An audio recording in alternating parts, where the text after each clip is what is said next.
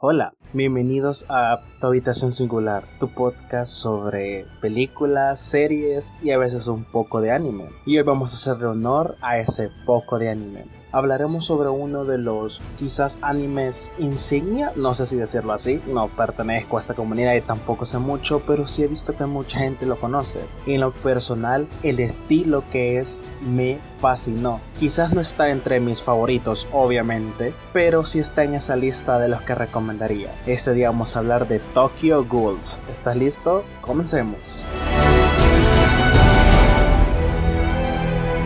Tokyo Ghouls es un anime que pertenece a la categoría de gore. Esto no solo aplica para anime, hay series gore, películas gore y en este caso anime. El gore es un tipo de género en el cual la muerte, la sangre, la tortura y todo lo referido a eso es algo que no está censurado. Podemos tomar ejemplos de otras series o otras películas en las que si bien hay escenas de pelea, acción, combate, etc., la sangre o la muerte no es tan explícita. En este momento se me viene a la cabeza, por ejemplo, la muerte de Jet el Avatar en el libro 2 cuando es una muerte que no es explícita. Sabemos que pasa, pero jamás lo muestran claramente. Los géneros gore se caracterizan porque hay sangre y atrocidad de órganos, vísceras y muerte totalmente explícita. En algunos casos también puede ser gore cuando se introduce un poco de actos sexuales, pero no tanto porque para eso está, si no me equivoco, los hentais o hay otra categoría de esos a las cuales pues yo no sé mucho de eso. Conocí Tokyo Ghouls porque mi familia me la recomendó.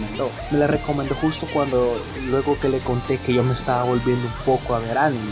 Le conté que me había visto Shingeki no Kyoji, Los Siete Pecados Capitales, y que me estaba terminando de ver Naruto, así que me recomendó que tenía que ver esa serie me dijo que por el tipo de persona que yo era me iba a encantar, por el género que maneja que es el gore, ya que tienen escenas de tortura y yo no soy nada sensible a ese tipo de cosas, lo que es la sangre, inclusive el miedo. Yo soy la peor persona con la que alguien puede ir al cine a ver una película de miedo. No es porque me asuste, sino porque he visto tantas cosas así que me he acostumbrado y que los scream los preveo y los sé cuando van a venir y yo asusto a las personas no me asusto. La única película con la que me he asustado en muchísimo tiempo, quizás unos 10 años, es Mitsomanía.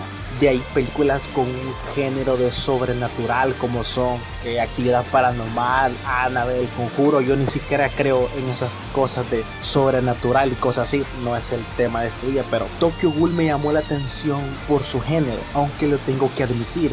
Sus dos primeros capítulos me lo vi tres veces cada uno porque me costaba un poco entender la situación. Tienen que entender, tienen que comprender mucho el hecho de que yo solo veo el anime.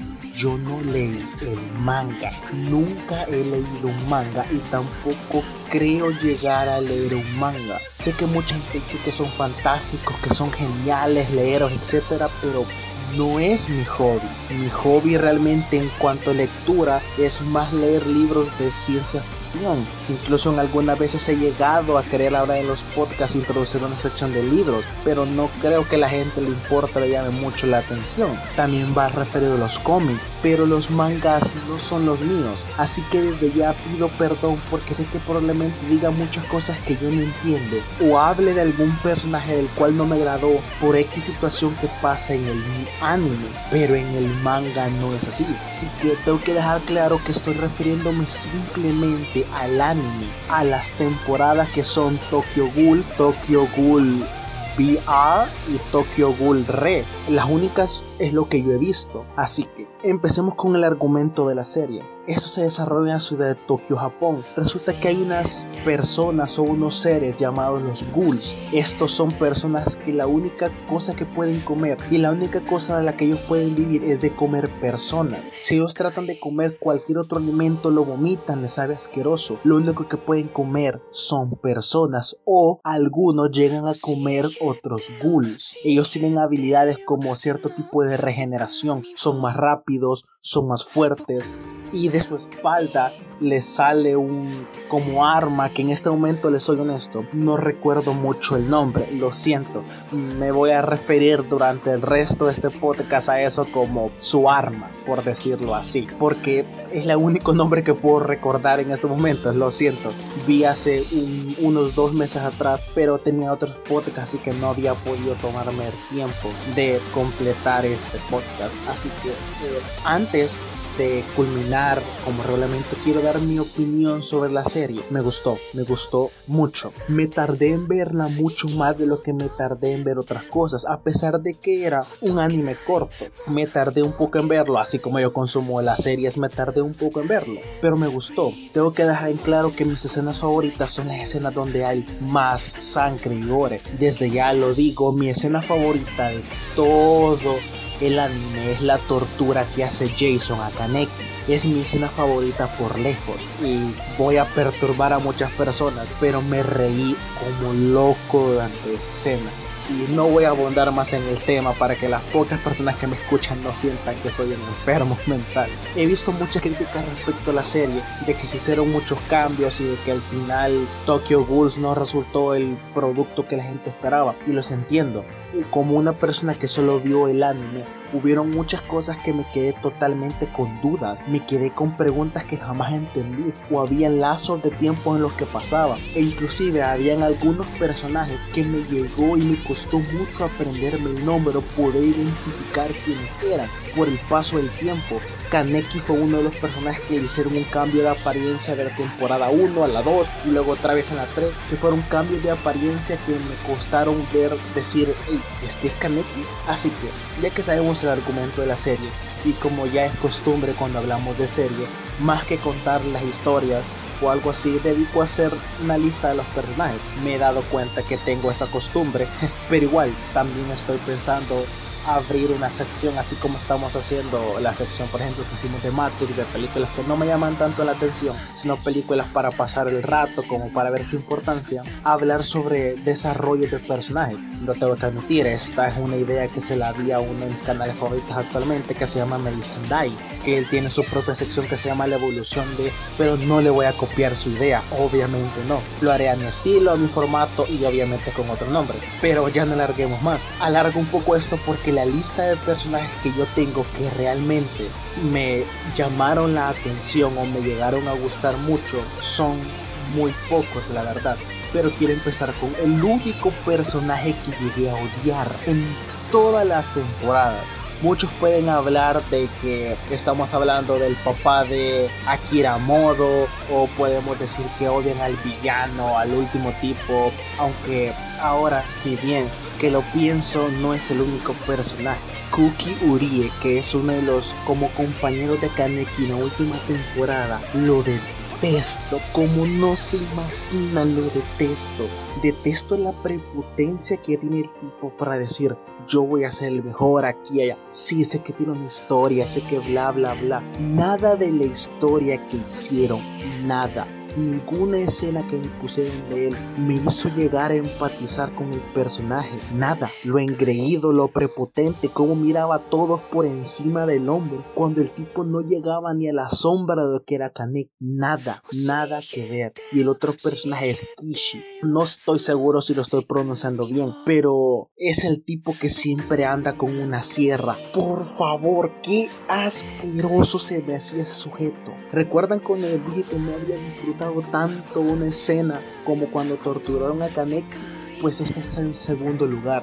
¿Cómo este tipo le ensartan la sierra en la cabeza? Eso fue satisfactorio de los mejores momentos que voy a recordar en mi vida en una serie o un anime. Qué satisfactorio ver cómo ese tipo se moría. Ya cerrado un poco mi hate, hablemos de los personajes. He quitado un montón porque solo estoy hablando de los personajes que a mí me gustaron. Lo siento si no concuerdo con muchos y lo siento si en algún lugar no están de acuerdo conmigo. Esta es mi opinión personal. Es como yo vi la serie. Hasta abajo tengo que poner a Hide, el mejor amigo de Kaneki. Se me hace un personaje que sí estaba muy bien planteado para ser como la contraparte o ser ese peso moral que tenía Kaneki. A diferencia de otros animes, era un amigo muy re, un amigo muy leal y aparte tenía un peso muy importante en la vida de Kaneki. Pero siento que no lo quitaron de un día para otro. Quiere decir, en el momento en que Kaneki se convierte en Ghoul, de la nada ya no nos muestran a Hide. Solo dicen que Hide ya lo sabía, pero ¿cómo? ¿Cómo Hide lo supo? ¿En qué momento se enteró? Hide muere, pero está vivo. ¿En qué momento Kaneki le comió la cara a Hide? Porque en el momento en el que él al final de la segunda temporada él carga a Hide ya que está desangrado y se entrega, nunca aparece eso. ¿Cuándo lo hizo? quién resucitó a Hide, cómo sobrevivió Tantas preguntas de un personaje que se me hizo un personaje totalmente desperdiciado. Akira Mado. Simplemente está aquí porque se me hace súper atractiva, pero aparte su personaje se me hace muy bien desarrollado, ya que él se nos presenta justo cuando muere su padre, que por cierto es el siguiente personaje en la lista. Se nos presenta al morir su padre, nos damos cuenta que ellos le heredan los Kinke. Los Kinke son como las armas que ellos, que ellos ocupan para pelear. Así que se me hace un personaje que tiene una muy buena historia de contexto. Aparte, esa relación que tiene con el agente, el especial, es buenísima. Es un personaje que tiene una gran evolución porque al final se da cuenta que quizás los ghouls no son tan malos. La serie nos plantea muchas veces que nadie piensa que los ghouls no quieren ser así. Nadie se ha puesto a pensar que los ghouls no quieren comer gente, pero si no se mueren, ese instinto de supervivencia. Como decirle que jamás vuelvas a tomar agua porque estás lastimando el agua, por ponerles un ejemplo. Necesita agua, el cuerpo te lo pide, lo necesitas para vivir. Así que ella es creo que de los pocos personajes que logran entender antes que todo de que los ghouls son humanos al fin y al cabo. En contraparte su padre nunca lo hizo. Curvo Mado, si no me equivoco. Lo repito, son nombres muy complicados, lo siento si lo digo mal, por favor no me maten. A diferencia de él, él odiaba a los ghouls, los detestaba por completo. Como a cada ghouls contra el que se enfrentó, era brutal, pero es un gran personaje. Era alguien que representaba su valor, era alguien que peleaba por lo que realmente creía, era alguien que mantuvo sus pies muy pegados en la tierra, a pesar de que tenía una gran, pero gran habilidad con los kinkes y los manejaba de manera exquisita, jamás quiso aceptar un puesto más alto en, en la agencia, ya que él quería estar en el campo cazando los ghouls. En este puesto tengo a Ken Kaneki y a Jason. Los pongo a los dos porque Ken Kaneki no hubiera sido nada sin Jason. Todo lo que vemos del desarrollo de Kanek, toda la evolución que tiene, lo poderoso que se hace, todo es gracias a Jason. Sé que no se llama Jason, lo sé, sé que es su apodo, pero no recuerdo cómo se llamaba su personaje. Acabo de hacer una pausa ahorita para poder buscarlo, pero si me tardo más en buscarlo, voy a tardar mucho y tengo que estudiar. Pero Ken Kaneki se me hace un buen personaje. Al principio no, al principio lo tengo que admitir Ken Kaneki me caía mal, lo detestaba, cómo gritaba y cómo desesperaba tanto el sujeto. Quizás yo estoy más del lado de los ghouls, más que de los humanos. Entiendo más lo que pasa, etcétera, y me agradan más los ghouls, pero no podía entender esa transición. Poco a poco la evolución que tiene en la segunda temporada lo comprendo un poquito más, comprendo un poquito más su evolución, comprendo un poquito más lo que hace y todo lo que él vive y los conflictos pasa de mejor. Aún así, no lo pongo tan arriba aunque es el protagonista, porque siento que muchas veces falla y peca de tonto e ingenuo. Había muchas veces en las que tenía que tomar una decisión clara, tenía que dejarse ayudar. Muchas veces traicionó a sus amigos cuando lo fueron a buscar a rescatar de Jason. Los deja abandonados ahí sin una explicación. A veces se me hacía que era un desgraciado y un maldito. Y para mí no se merecía estar con Touka al final. No se merecía estar con Touka al final. Para nada, no se merecía estar con ella. Pero es el prota. Así que Jason está aquí por lo que le dije. Jason es la razón por la que Kaneki evoluciona.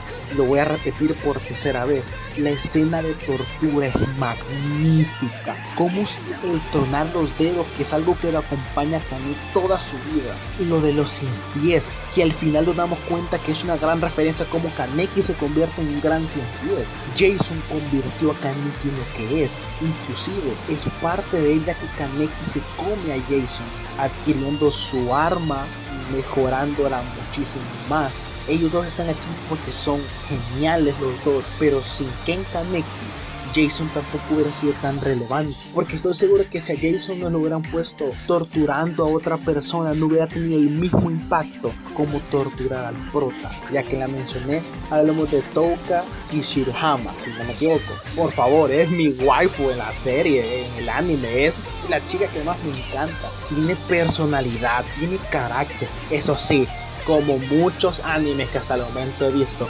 Hasta el momento de animes que he visto no he encontrado, exceptuando Dragon Ball obviamente con Vegeta y Bulma, que es una buena relación. No he encontrado en los animes a alguien una pareja que no sea tóxica. Por favor, lo repito, Kaneki no merecía Touka. Touka estuvo ahí, lo esperó y todo, hasta lo esperó para darle el primer acostón de la vida a Kaneki. No lo merecía, pero aún está ahí. Ella siempre fue muy fiel en defender a los ghouls. Ella sí se preocupaba mucho por los ghouls, en defender porque son una familia. Inclusive con el comensal que se comía a las personas y hacía actos asquerosos. O con otros personajes, a pesar de que quizás no estaban correctos los que hacía, los aceptaba porque todos los ghouls son una nación. Sé que no tiene nada que ver y lo no soy mucho de videojuegos y todavía me está rondando la cabeza mucho hablar sobre un videojuego que me dolió mucho, pero Bacon Humans, Detroit Bacon Humans, que es un juego que son unos robots y todo, lo relaciono mucho. Personas que fueron apartadas por no ser iguales a todas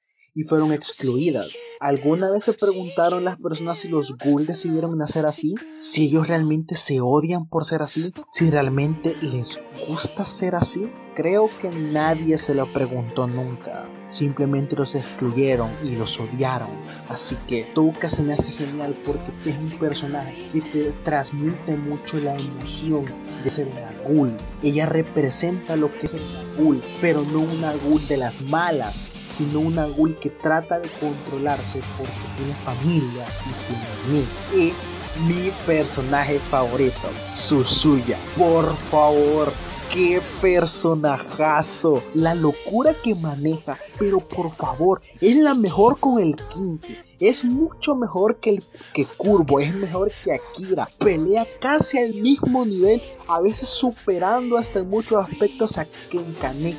Es una bestia para pelear. Qué gran personaje. Como es totalmente despreocupado y todo le vale. Hasta el momento en el que ve que la única persona que sí se ha preocupado por él, su maestro, se lesiona con gravedad. Ahí él entiende y se centra un poco más. Es literalmente un personaje que abajo de agua le dieron una gran evolución. Súper impulsivo, agresivo, pero bueno en su trabajo, muy efectivo. No le importaba nada, pero cuando ve que alguien que le importa cayó, todo cobra sentido. Esa escena cuando se vuelve a reencontrar con su maestro y lo abraza, uff, por Dios, casi lloro en esa escena. Susuya se me hace un gran personaje porque demuestra mucha dualidad demuestra una evolución, una evolución que, lo siento, no sé si alguien me va a odiar por decir esto, una evolución que la vi más ahí en su suya que en el mismo protagonista. Tiene más evolución como personaje que el mismo prota. Y esto fue Tokyo Ghoul. Sé que es un podcast corto, pero se lo digo, si bien este año me gustó, sí, me gustó mucho no está ni por lejos de encantarme y apasionarme tanto como lo hizo Nanatsu no Taisai o Shingeki no Kyoji o como lo llegó a hacer Naruto o como ahorita más o menos me está atrapando Full Metal Alchemist. Pero está ahí, me gustó. Me gustó la propuesta y me gustó el género, me gustó la idea no creo que vea otro gore porque no sé si algún otro gore me va a llamar la atención. Me gustan más aquellos los denominados shonen, creo que es el término correcto que son de acción y pelea. Pero sí me encantó y sí la recomendaría, aunque no para todo el mundo. Solo para alguien que pueda soportar esta clase de cosas porque puede haber alguien que sea muy sensible y no soporte ver a una persona comiéndose a otra. Pero fuera de todo y apartándonos de las críticas, es un muy buen anime quizás muchas veces sobrevalorado como lo nombran en los foros o en los grupos, quizás, no lo sé. Solo puedo decir que es un gran anime, con buenos personajes, que yo haya quitado muchos de los personajes de aquí, no significa que esos personajes no sean buenísimos, simplemente me gustaron unos más que otros, pero todos los personajes llamaron la atención. Yo soy muy malo para recordar nombres, pero créanme, les podré dar una descripción de cada uno de los personajes porque me encantaron todos. Y esto fue Tokyo Ghoul.